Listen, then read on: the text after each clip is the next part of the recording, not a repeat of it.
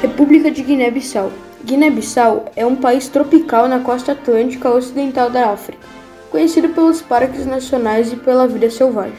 O arquipélago dos Bijagós, arborizado e pouco povoado, é uma reserva da biosfera protegida. A ilha principal, Bubaque, faz parte do Parque Nacional de Orango, um habitat de hipopótamos de água salgada. No continente, a capital Bissau é um porto com edifícios coloniais portugueses no centro da cidade antiga.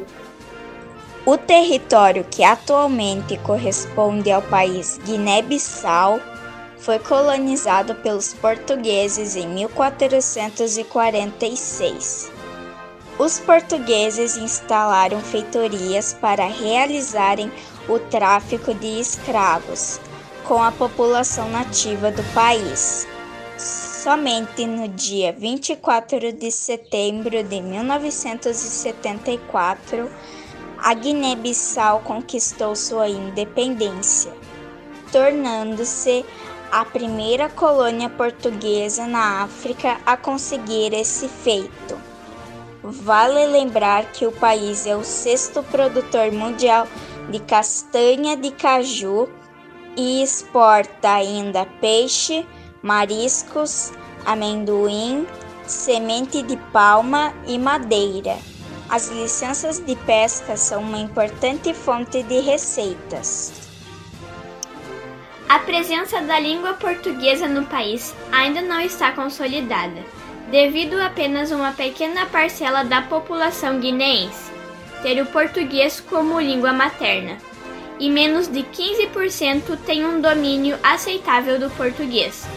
A zona lusófona do país corresponde ao espaço geográfico conhecido como a Praça, que representa a zona central e comercial da capital Bissau. Devido ao fato de ser a língua oficial da Guiné-Bissau, o português é a língua de ensino nas escolas.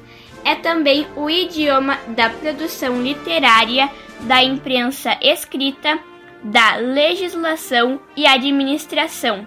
Frente a isso surge um paradoxo.